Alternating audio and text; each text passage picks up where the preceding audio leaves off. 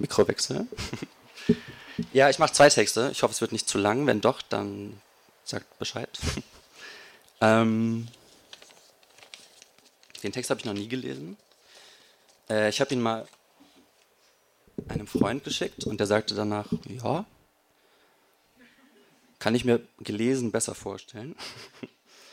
Und äh, ich dachte, das probiere ich jetzt. Hm, ich brauche dafür diese Beamer-Ebene. Gucken wir mal.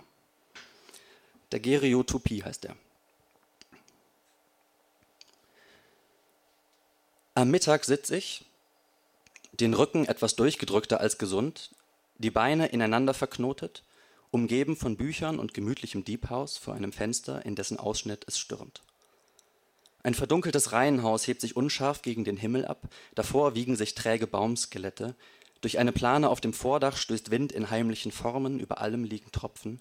Es wird geraten, zu Hause zu bleiben. Ein grauer Flieger gleitet durchs Bild. Am Boden detoniert ein Sprengsatz und ein Rauchpilz pufft empor, ein kleiner Rauchpilz, der ein paar Sekunden überkochend in der freien Fläche stehen bleibt, daneben zwei Autos. Dann erscheint ein Flieger von rechts, seine Rotoren sind zu sehen, dann rollt ein anderer von links am Boden ins Bild.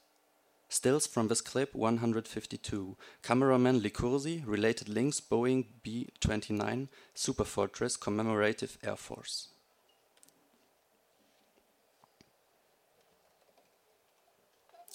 Wissen Sie, sagt Yosuke Yamahata, der erst am Tag danach gerufen wurde, wissen Sie, sagt er zu seinem Nebensitzer, das Seltsame ist ja, I was completely calm and composed. In other words, perhaps it was just too much, too enormous to absorb. All I thought of was the photographs I had to take and of how to avoid being killed.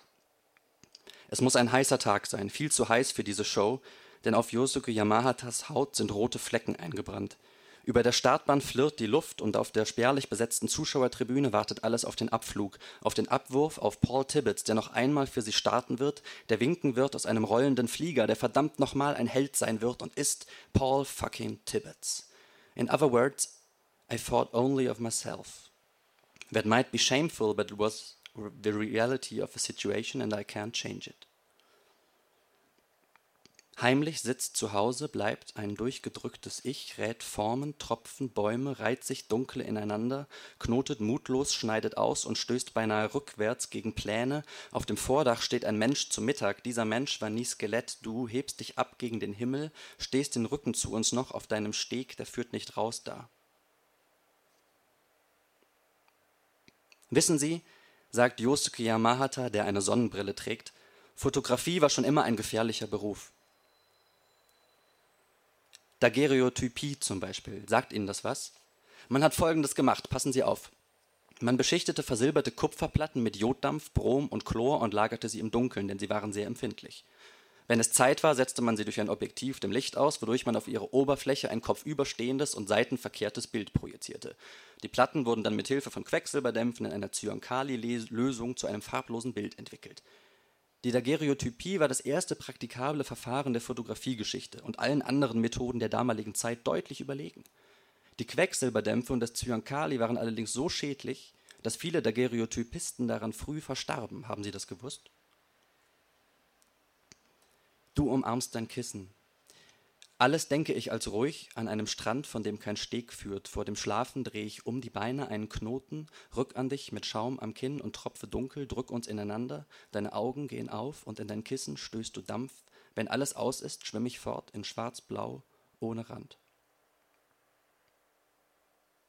Das Verfahren hatte auch noch ein paar andere Schwachstellen, sagt Yosuke Yamahata, dessen Kopf sich starr hält. Um das Bild, das waren ja letztlich nur einzelne Quecksilbertropfen, vor Oxidation zu schützen, musste man es luftdicht einfassen, denn sonst wäre es verfälscht worden. Dazu kam, dass Daguerreotypien durch ihren hohen Silberanteil dem Betrachter je nach Lichteinfall als positiv oder als negativ begegnen konnten. Da läuft ein Mensch mit Hut schwarz-weiß, da liegen andere Körper. Überall ist Schutt verstreut, dahinter ragen Zäune. Halb im Nebel, Schornsteine. Hinter den Kupfen ein Tropfen von Mond. In the photographs taken at or near Ground Zero, we search in vain for signs of life. At, at, ground zero, everything alive turned into powder and dust. Life itself is the missing term in these pictures. Ich habe neulich irgendwo gelesen, sagt Yosuke Yamahata, dessen feuchte Stirn jetzt leuchtet, dass die ersten Daguerreotypien die Bilder von Verstorbenen auf ihre Grabsteine brannten.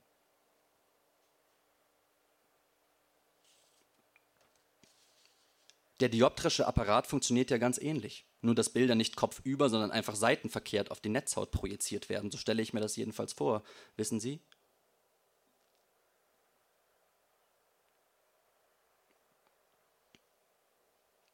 Yosuke Yamahata leckt die Reste eines Hotdogs aus den Löchern seiner Zähne.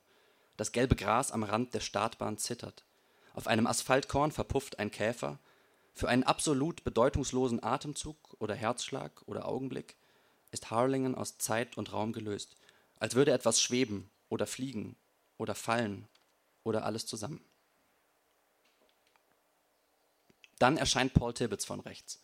Die anwesenden Zuschauer erheben sich von ihren Plätzen, dann beschleunigt er, Paul Tibbets, hebt sich ab gegen den Himmel, fliegt im Bogen über Feld, es blitzt und hinter ihm, da steht ein Pilz. Der steht noch eine Weile, als Paul Tibbets wieder landet und aus seinem Flieger winkt. Ach, ich weiß nicht, sagt der Nebensitzer dann. Ich stelle es mir vor, als würde Licht aus allem kommen.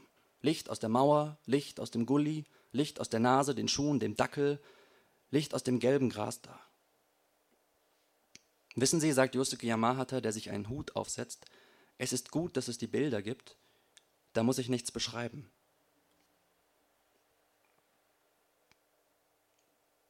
Und dann ist es so. Am Morgen liege ich, die Augen nur halb aufgegangen, in einem platt umarmten Kissen. Da würde ich gern kriechen. Da habe ich manchmal ein Bild von dir. Da bleibe ich liegen, bis es auffällt.